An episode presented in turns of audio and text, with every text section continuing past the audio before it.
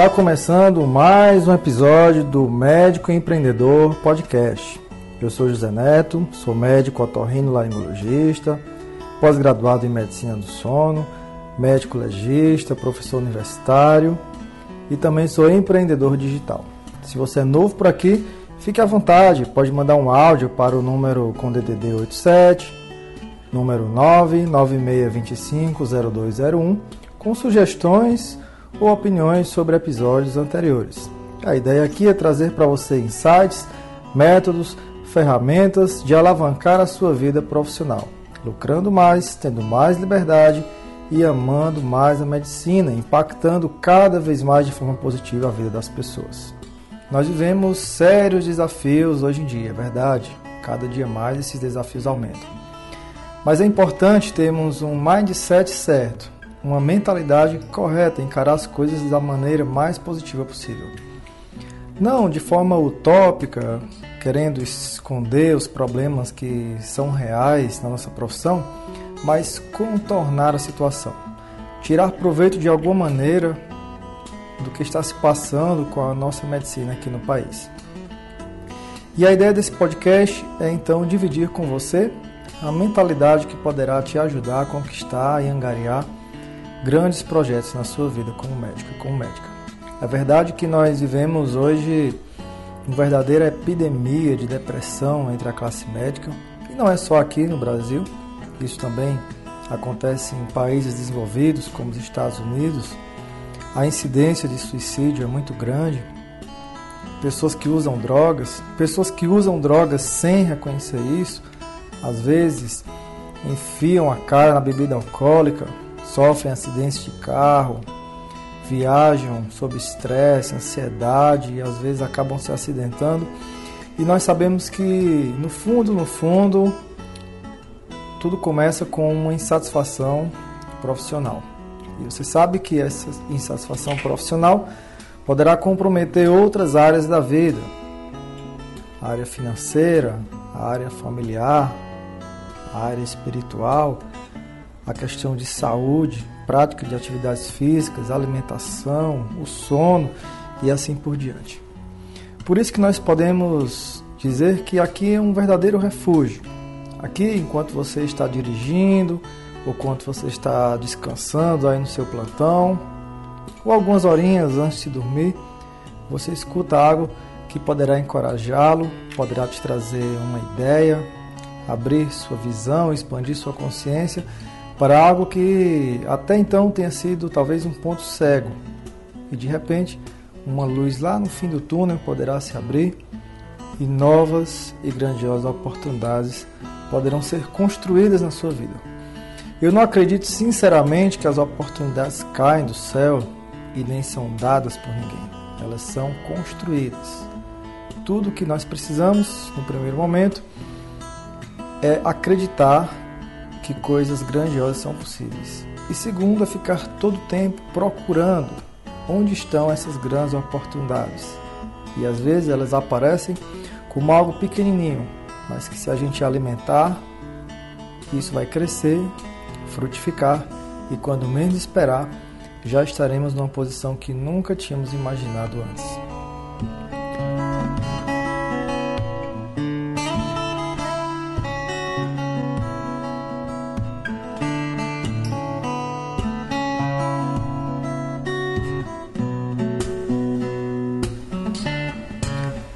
Tema do episódio de hoje é: vale a pena médico fazer concurso? Bom, eu vou deixar aqui a minha opinião. Eu já passei em alguns concursos públicos, sendo que três deles foram concursos principais e outros foram concursos pequenos de prefeitura, concursos locais, municipais. Mas eu sou concursado como médico legista, eu trabalho no Instituto Médico Legal também sou concursado como professor universitário. Acabei largando esse concurso, daqui a pouco vou dizer para você. Primeiro eu fiz para uma área que não é a minha, fiz prova para professor de clínica médica, fui aprovado então em primeiro lugar. Eu tive que dar aulas e fazer atividades de assuntos que no fundo eu não gostava, anatomia, fisiologia, da área básica. E além de ficar um pouco desanimado, sempre que tinha que preparar uma aula, fazer um diário, uma atividade, eu me sentia como que um grande peso nas minhas costas. Também eu sentia que eu poderia prejudicar outras pessoas, médicos em formação, não certamente sentiam que eu não estava dando o meu melhor, sentiam que aquela cadeira poderia ser melhor. Então foi isso que me fez largar esse primeiro concurso. Depois surgiu a oportunidade na mesma universidade, a Universidade de Pernambuco, que é uma universidade estadual.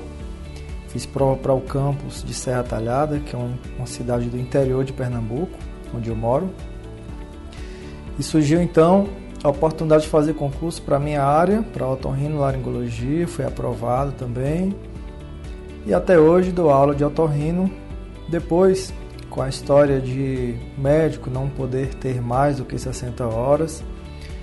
Eu já estava aprovado como médico legista e o concurso de professor era 40 horas.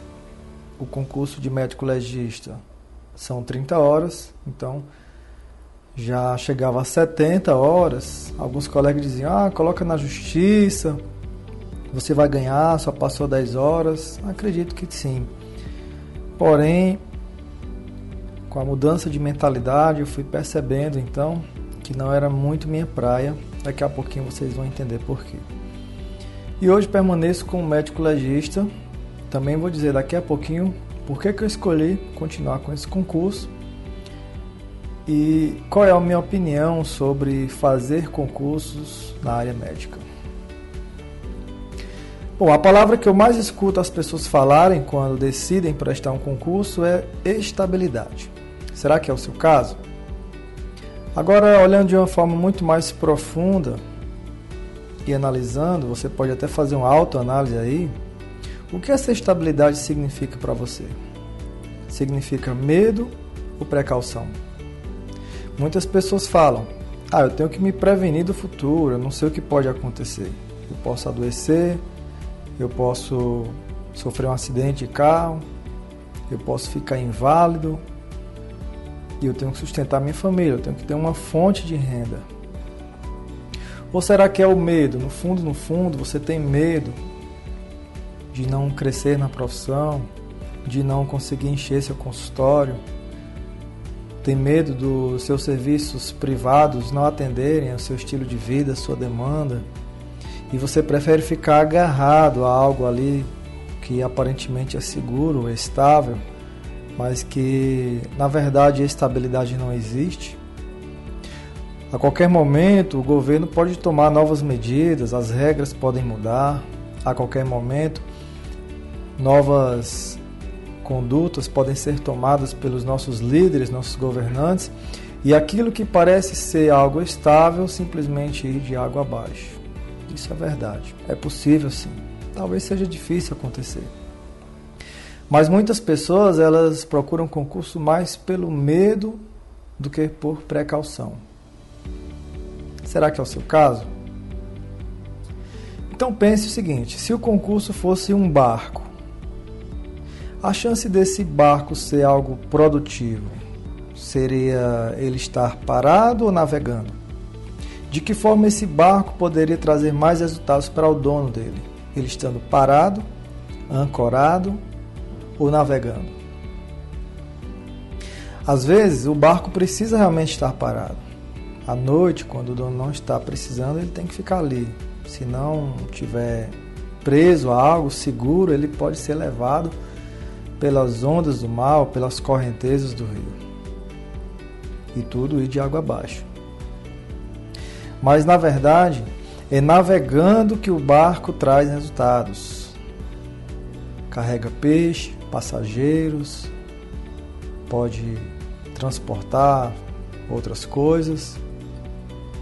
Mas navegando, o barco sofre sérios riscos. Ele pode sofrer uma ruptura no seu casco e entrar água e afundar, ou ele pode ir se desgastando aos poucos e um dia esse barco não servir mais para nada. Porém, esse barco ele pode trazer lucro para o seu dono. E com lucro, poderá aumentar esse barco, reformar, torná-lo melhor, colocar um motor num barco que a princípio só tem remos. Então, essa simples ilustração nos mostra o seguinte: quando nós optamos por um caminho que tem mais riscos, a chance de crescer é maior. E quando nós optamos por algo que aparentemente não tem risco, mas está ali seguro, cedo ou tarde nós podemos quebrar a cara ou até mesmo nós sofrermos de arrependimento por ver que um outro barco, uma outra pessoa que se arriscou mais, cresceu bastante na vida. Olhando para a nossa área, os médicos mais bem-sucedidos, profissional e financeiramente. Quando eu falo bem-sucedido, tem várias maneiras da pessoa ser bem-sucedido, mas olhando do ponto profissional e financeiro, são aqueles que têm estabilidade, concursos, ou são aquelas pessoas que trabalham mais no ramo privado e às vezes até trabalham em forma de concurso, numa instituição pública, mas aquilo não é a maior parte do, da sua agenda, não compromete a maior parte da sua agenda. Quem você acha que que cresce mais, que fica mais famoso, que tem mais clientes, que tem o valor da sua consulta mais caro? Eu também penso como você, talvez a sua conclusão talvez seja parecida com a minha. Eu também acredito que por mais que nós tenhamos um concurso, por mais que nós tenhamos algo seguro, isso não deve comprometer a, comprometer a maior parte do nosso tempo. Isso não deve ser a maioria da nossa atividade. Porque aí nós estaremos fadados à estabilidade eterna, mais conhecida como zona de conforto. Um lugar onde não tem para onde crescer, o salário será sempre aquele por mais que cresça, às vezes não acompanha o crescimento da inflação e a gente tem a virtual sensação de que estamos ganhando mais, mas na verdade foi um pequeno reajuste de acordo com a inflação.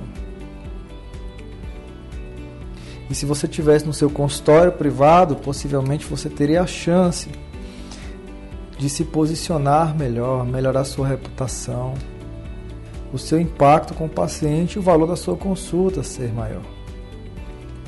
Você poderia ter mais liberdade à medida que você cresce também no ramo particular. Bom, um outro argumento que as pessoas usam para a busca do concurso é o salário.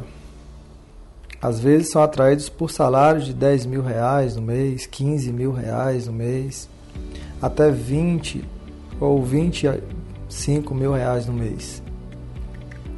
Mas será que o salário do concurso vale mesmo a pena? A maioria dos concursos, será que realmente vale a pena do ponto de vista financeiro? O que você precisa entender é que não é vantagem olharmos o salário no final do mês. É preciso olhar quanto está valendo a sua hora e quanto está valendo o seu ano inteiro. Os americanos costumam calcular o seu salário por 12 meses. 200 mil dólares ano, 100 mil dólares por ano. É essa média que um médico americano ganha. Mas vamos então pegar aqui a média que os salários, a média que os concursos públicos pagam, os melhores concursos públicos. A média de 10 mil reais para você trabalhar 24 horas por semana. Daria 96 horas por mês. Você pode aí fazer a conta. Se você pegar as 96 horas e dividir por 10 mil, daria 104 reais cada hora. Semelhante a um corte de cabelo que um cabeleireiro ganha, por exemplo. Cabeleireiro não muito famoso. Nas capitais você corta o cabelo por 50 reais, 60 reais, às vezes menos do que uma hora.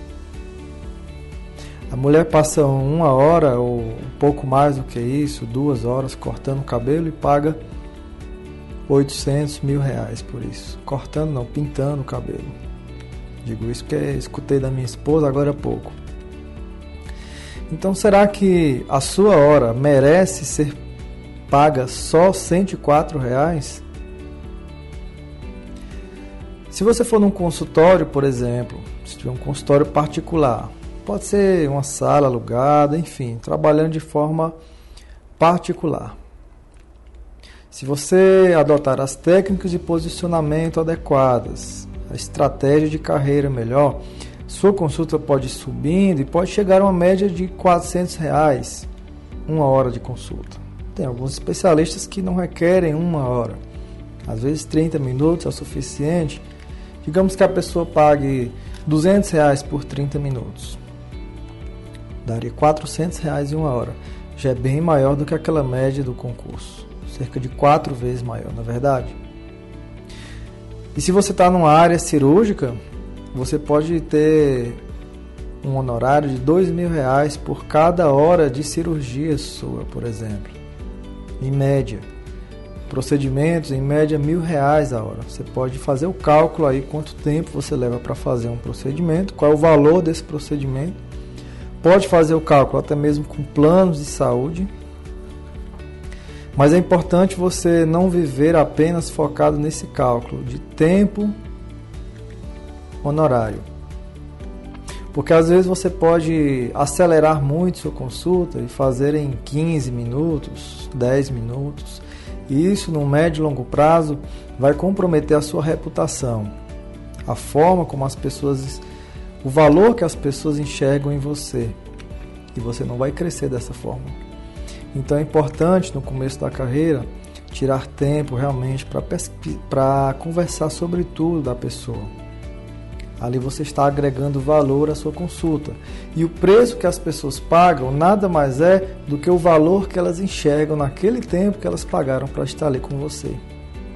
Obviamente que uma pessoa que faz uma anamnese rápida, direcionada, um exame físico direcionado, rápido, explica muito rapidamente sobre o que está acontecendo, prescreve um exame, uma receita, e isso dura 15 ou 20 minutos, o valor que o paciente vai enxergar é bem menor do que aquela pessoa que pergunta sobre o pai, sobre a mãe, sobre a infância dessa pessoa, sobre a região em que ela mora, como lhe conheceu.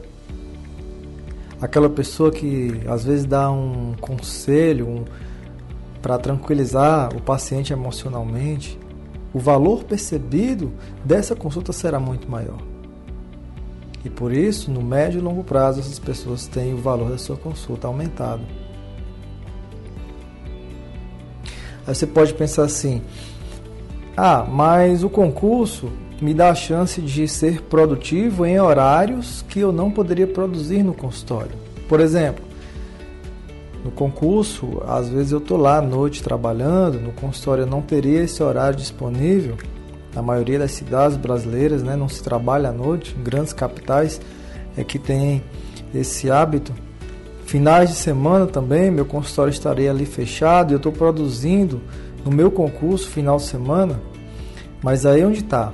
Você precisa avaliar também nessas situações de trabalhar finais de semana e à noite, feriados, o chamado custo de oportunidade. Você sabe o que é isso?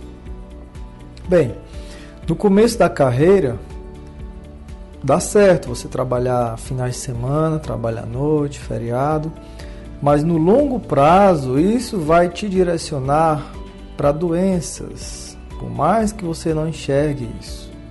Doenças emocionais, psíquicas, o estresse, a ansiedade, a obesidade, a falta do sono você que não tem um sono de qualidade, no plantão é impossível você ter um sono de qualidade, sempre tem uma certa preocupação lá no seu subconsciente de que pode chegar uma emergência, de que podem te chamar, de que pode ter uma intercorrência. E esse sono mais agitado no plantão faz com que você não atinja as fases mais profundas do sono. Você pode até ficar deitado na cama e ninguém te chamar a noite inteira.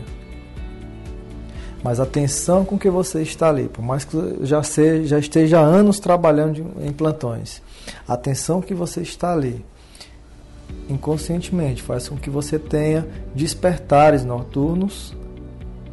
Você não atinja as fases mais profundas do sono, sono reparador, sono REM, isso no longo prazo aumenta a chance de depressão e doenças emocionais.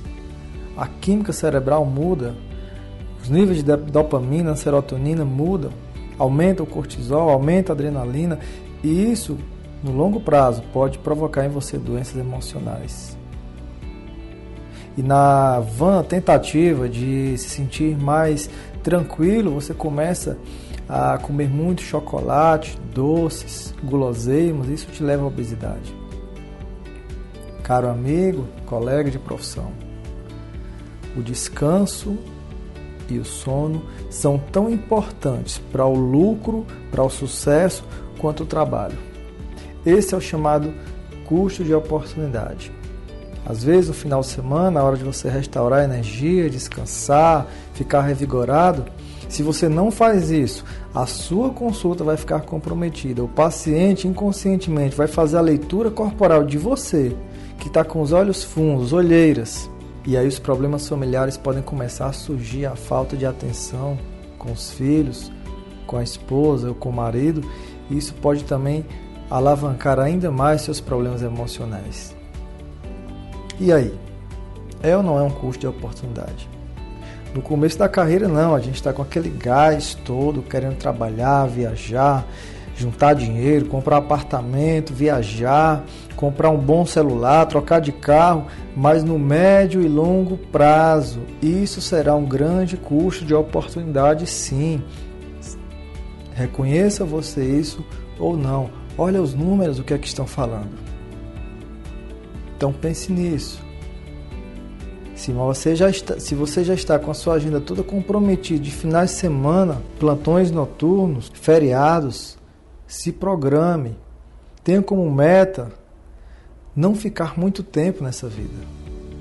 A sua saúde agradece e a sua família também vai agradecer.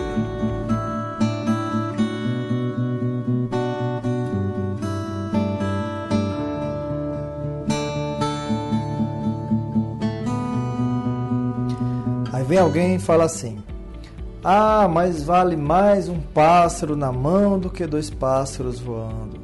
Com o cenário médico mudando, é melhor ter algo seguro do que algo incerto. Consultório é algo incerto.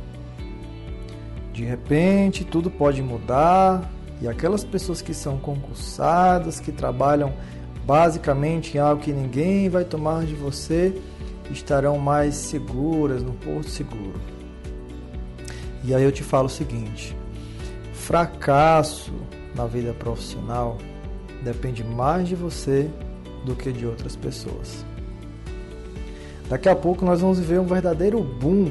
Eu não sei em que momento você está escutando esse podcast, mas ele foi gravado em 2019.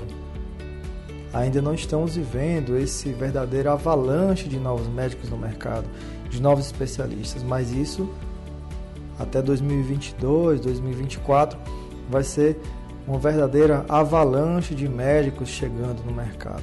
A concorrência vai, vai aumentar bastante e isso vai produzir alguns efeitos deletérios. Primeiro, que os preços irão cair. Os novos médicos, se não tiverem maturidade, poderão fazer pela lei da oferta e da procura, grandes descontos, grandes promoções, diminuir o seu preço por achar que está começando agora no mercado e precisa estar com os pés no chão, diminuir o preço dos seus serviços. Cada vez mais os médicos estão nas mãos dos planos de saúde que fazem o que quer, porque no fundo, no fundo, não vai faltar profissionais para atender pelos planos de saúde.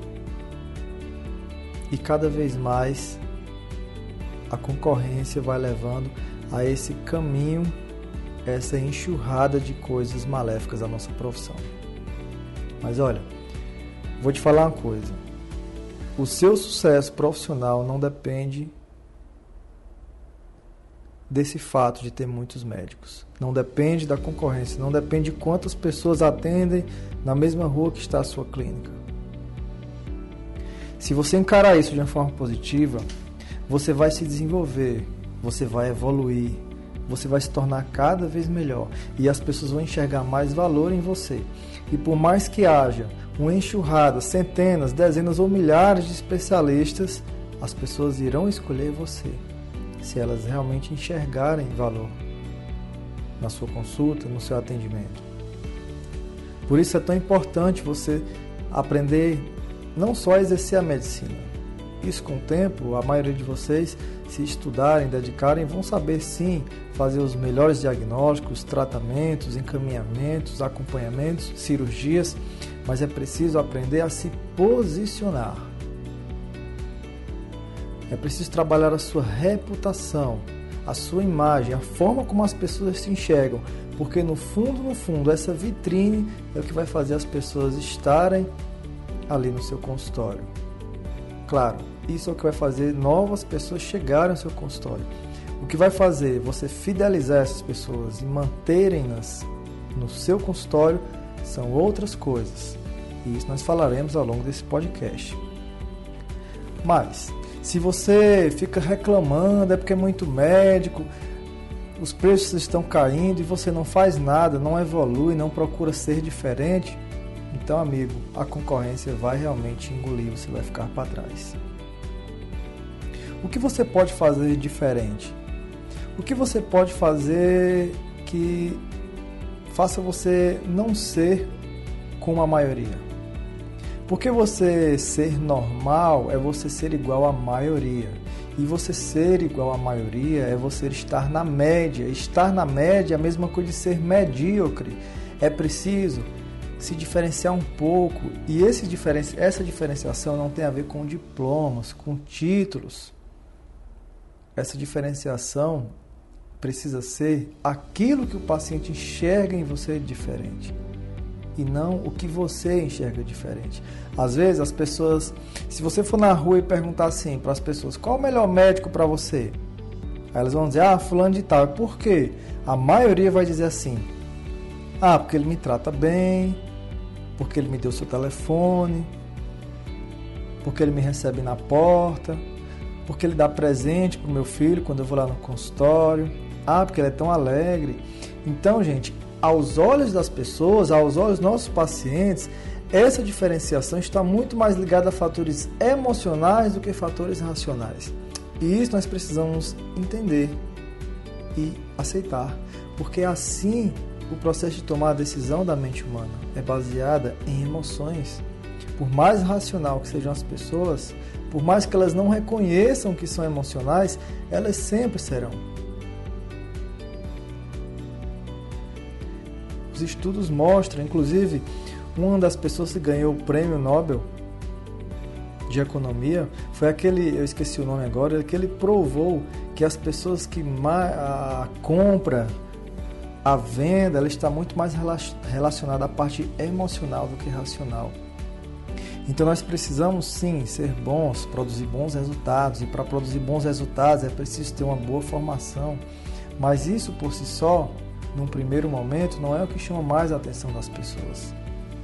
E às vezes você pode até passar por uma complicação cirúrgica, uma complicação num procedimento, mas se você está emocionalmente muito envolvido com o paciente, você produziu boas emoções no seu paciente, no fundo, fundo, essa pessoa não vai te processar, não vai apontar o dedo, ela vai reconhecer que você fez o seu melhor, mas que é uma complicação inerente ao procedimento. Agora, se você é um tampa, formado em Harvard, se acha o melhor dos melhores tecnicamente, mas não é capaz de interagir de uma forma emocional muito forte com o seu cliente, um mínimo deslize seu será suficiente para você pagar milhões de reais em indenização, ou talvez milhares, não sei. Falando ainda da concorrência e dos preços cada vez menores, você acha que médicos como o Dr. Antônio Ramires, que atende por R$ 1.200 lá no Incor, o Dr. Evandro Rivite, lá do HC de São Paulo, dermatologista, que também cobra R$ 1.200 sua consulta, estão preocupados com isso? Dr. Rubens Belfort, oftalmologista do Hospital São Paulo, também R$ 1.200 a consulta. Ele está preocupado com o número de oftalmologistas que surgem no mercado? Dr. Moisés Corren, ortopedista do Hospital São Paulo, que foi ortopedista de Pelé, de Malrimage, Rogério Ceni, R$ 1.300 sua consulta. Você acha, sinceramente, que ele está preocupado com o número de novos ortopedistas que vão surgir em São Paulo? O Dr. Valentim Gentil Filho, que assim como seu pai, cobra dos R$ 2.600 uma consulta. E olha, eu estou citando esses nomes não porque eu seja amigo desses caras e queira promovê-los, porque aqui é um meio de médicos. Mas aqui é simplesmente dados da Folha de São Paulo, uma reportagem de 2018 que mostra os médicos mais bem pagos do país. O que é que diferencia essas pessoas? Por que, é que o preço dessas pessoas chegou a um valor tão alto? Posicionamento, reputação, agregar valor à sua consulta, a forma como os pacientes enxergam eles, fazem as pessoas meio que joias raras em meio a pedras e areia. E digo mais ainda, o que fez essas pessoas atingirem um posicionamento fantástico e uma reputação ímpar no mercado não é a mesma coisa que nos faz hoje bem posicionados. Na época deles era uma coisa, era ser professor universitário, era estar inserido em grandes hospitais é, do SUS, era terem títulos internacionais. Hoje isso também continua sendo importante, mas está cada vez mais dando lugar a você ter um bom posicionamento nas redes sociais, você estar próximo do seu paciente, você interagir com ele pelo WhatsApp. Não estou falando aqui de telemedicina. Em breve nós teremos um podcast dedicado exclusivamente a isso estou falando disso, mas você está próximo do seu paciente, do seu cliente. Você ensinar, você educar, e isso nós já vimos num episódio anterior, que educar o paciente não tem nenhum problema eticamente. O conselho não proíbe isso, desde que nós não façamos com a intenção de promover a nossa clínica, falar de preços, negociar cirurgias, falar que somos os únicos, os melhores, não. Mas é ensinar para o paciente, preveni-los de algo pior que possa acontecer. Falar como ele pode se alimentar, como ele pode dormir. Falar o que ele está fazendo de errado. Não sugerir diagnósticos, fazer consultas pela internet. Não. Jamais a consulta médica presencial será substituída pela palpação, pela percussão, pela ausculta, pela otoscopia.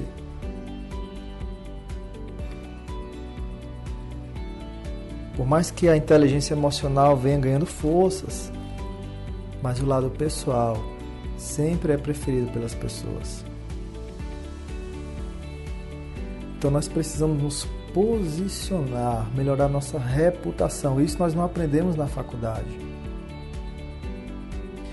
E o que se faz hoje para melhorar a reputação e posicionamento não será a mesma coisa daqui a 10 anos. Precisamos estar em constante evolução. Temos que ser resilientes, prontos para mudar, prontos para nos adaptar. Isso que de fato nos levará a patamares maiores. Mas nós estamos aqui falando sobre concursos. Concursos, se você vive basicamente deles, se o seu tempo como profissional está mais do que 50% dedicado ao seu concurso, provavelmente você não vai crescer. Você estará como aquele barco atracado numa zona de conforto, seguro aparentemente, mas que você não poderá crescer na maioria das vezes. O que é que faz esse barco sair em busca de crescimento, em busca de ganho? O que é que nos faz nos mover? O que é que nos faz crescer, evoluir? Sempre tem um porquê por trás disso. E esse porquê, esse propósito maior, ele não está ligado a dinheiro na maioria das vezes. Ele está ligado sempre a pessoas, ao desejo de proporcionar à sua família mais qualidade, ajudar seus pais, deixar um legado para os seus filhos. Esse porquê, esse propósito é o que nos induz a querer crescer, dar mais. Se lermos a biografia, a biografia de, de pessoas bem-sucedidas, profissionalmente, financeiramente, nós vamos ver que a forma de pensar delas, o mindset dessas pessoas, como o Abílio Diniz, como o Flávio Augusto, do Geração de Valor. Aliás, aconselho você a acompanhar os podcasts do Flávio Augusto, o Geração, o Geração de Valor, né? Tem até um aplicativo, o GV, GVcast é o nome do, do, do podcast, e o aplicativo é Somos GV. Escuta lá, é importante você entender como essas pessoas que crescem muito pensam.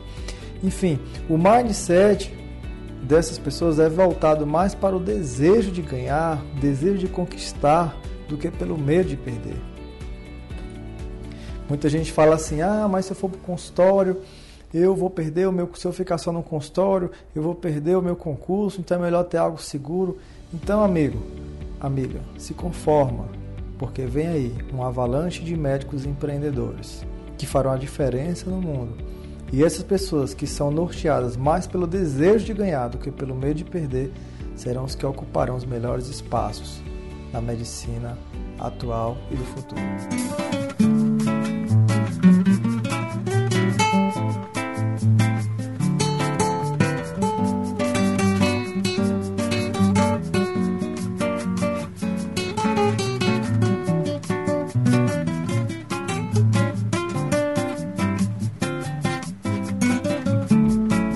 Sendo bem direto agora, qual é a minha opinião sobre concursos?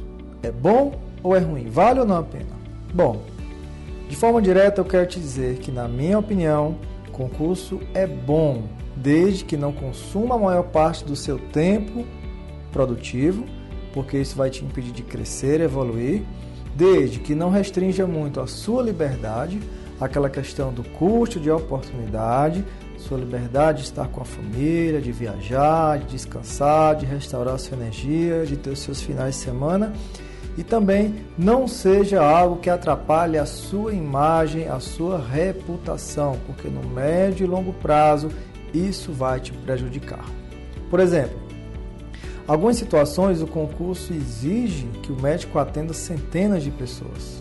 Isso vai diminuir o tempo de consulta, vai cair a qualidade do atendimento e as pessoas vão taxá-lo de alguém de duas caras, duas personalidades. Ah, no particular ele é uma coisa, trata bem, sorri, a consulta demora mais. Agora no SUS é muito rápido, examina a pessoa de qualquer jeito, não explica. As pessoas no fundo não sabem que você tem ali uma cota de pessoas, que tem um sistema por trás daquilo, por mais que você explique, elas não entendem que aquilo é uma emergência, que aquilo é um plantão. Elas levam em consideração o que? As emoções que você provocou nelas. Será que você às vezes acalmou, abraçou, sorriu com ela, chorou junto com ela?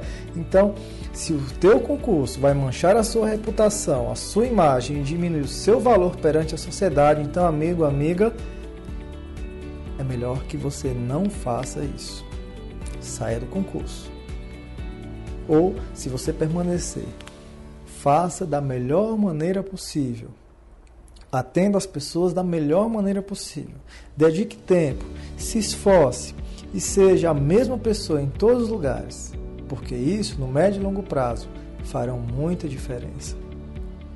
Trate bem as pessoas. Isso vai aumentar o seu posicionamento, as pessoas vão reconhecer valor em você. E às vezes elas voltam lá no sistema público e veem que faltam muitos meses até conseguir uma vaga para se constar com você, mas elas acham sua consulta com tanta qualidade, é tão bom passar aquele tempo com você, aquele doutor, aquela doutora, que ela prefere agora ir lá no seu consultório e pagar a consulta. Agora, se você tem um comportamento diferente, vai ser exatamente o contrário. Eu não vou no consultório dele não, porque ele é falso ou ela é falsa, ela tem duas caras. E acredite ou não, é isso que realmente as pessoas pensam. Nós precisamos entender uma coisa muito importante: que dinheiro, lucro, nada mais é do que a capacidade de gerar valor na vida das pessoas. Então, se você gerar valor para muitas pessoas, você impactará a vida de muitas pessoas.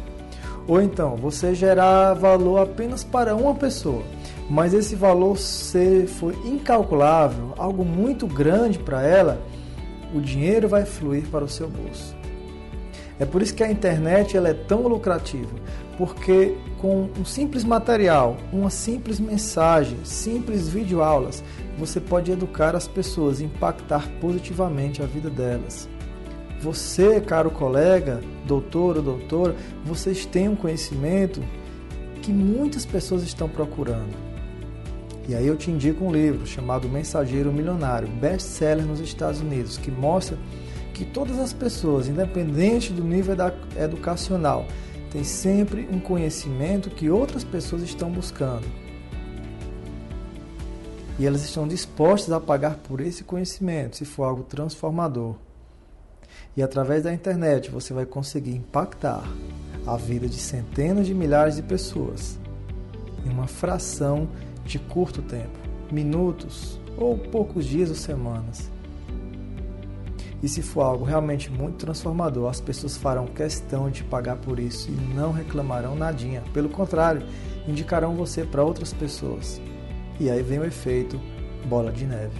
Quanto mais impacto você gerar na vida das pessoas, mais as pessoas irão te procurar.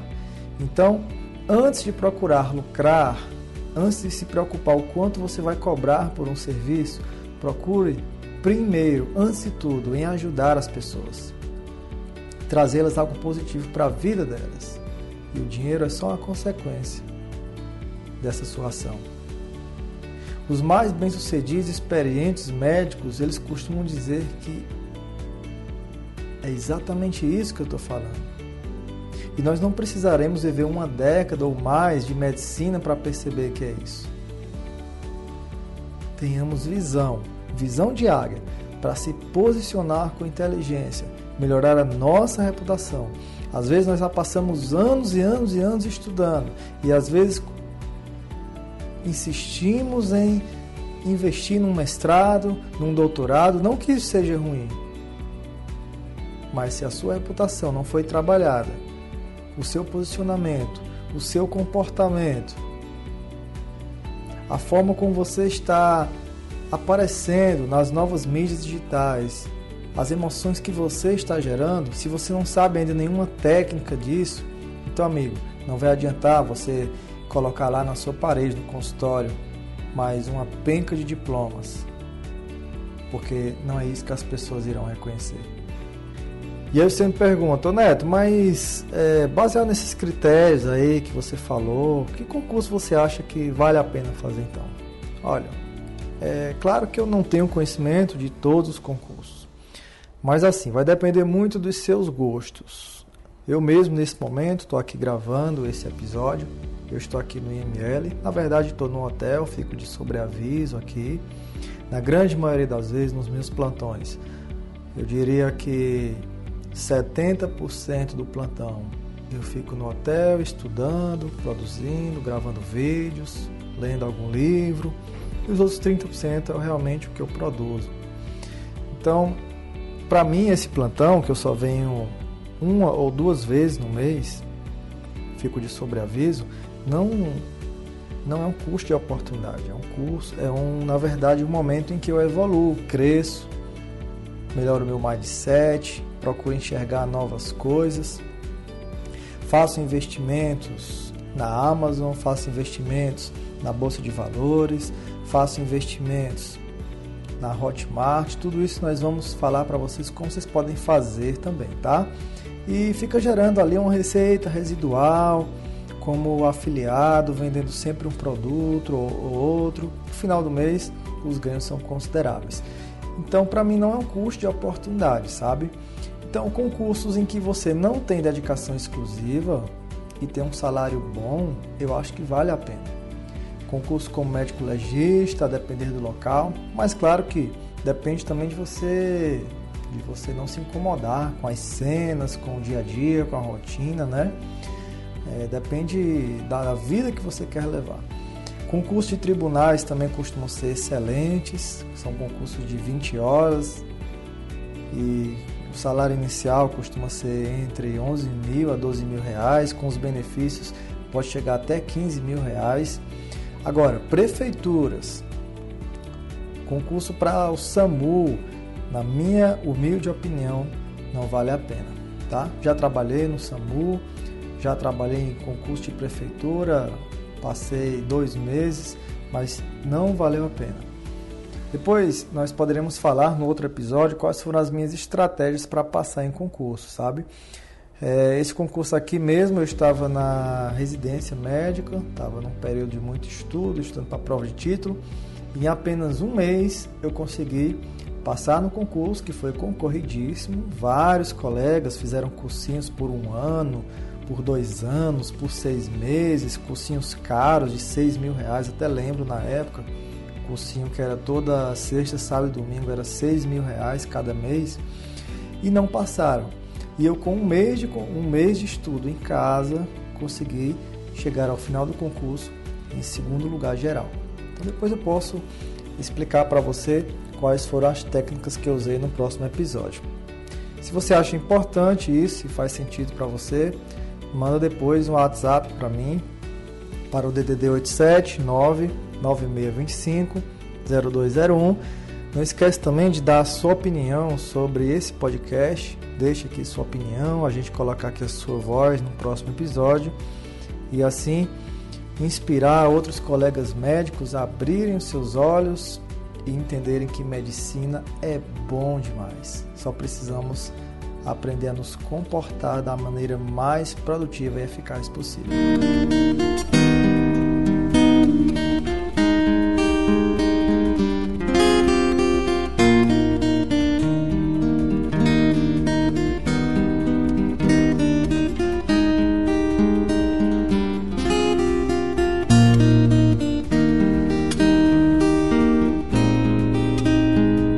Assim, meus queridos e minhas queridas, vou ficando por aqui. Quero agradecer a sua atenção.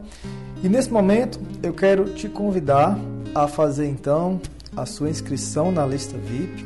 Aqui embaixo tem o um link. Nós falamos então em se posicionar e para isso você precisa aprender técnicas, você ter ferramentas. Ferramentas essas que eu aprendi às custas de muitos cursos, muitas imersões, mentorias que eu paguei caro e eu vou poder estar compartilhando aqui com vocês pouco a pouco. Mas se inscreva na lista VIP para que eu tenha então noção de que você realmente está interessado em evoluir na sua parte digital e o marketing feito com ética e resultados. É só você clicar no link, deixar o seu nome, o seu e-mail e nos encontramos lá do outro lado na lista VIP.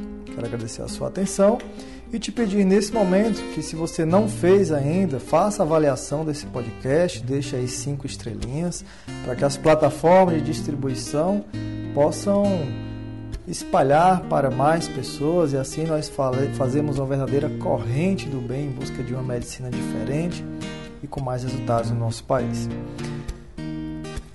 Te peço então que se você achou legal esse podcast, mande aí o seu WhatsApp ou até mesmo conecta comigo lá no Instagram. Meu Instagram é jneto com dois t's ponto médico e lá você pode conversar diretamente comigo. Tira um print aí, me marca lá no Instagram, ficarei muito, muito feliz, tá?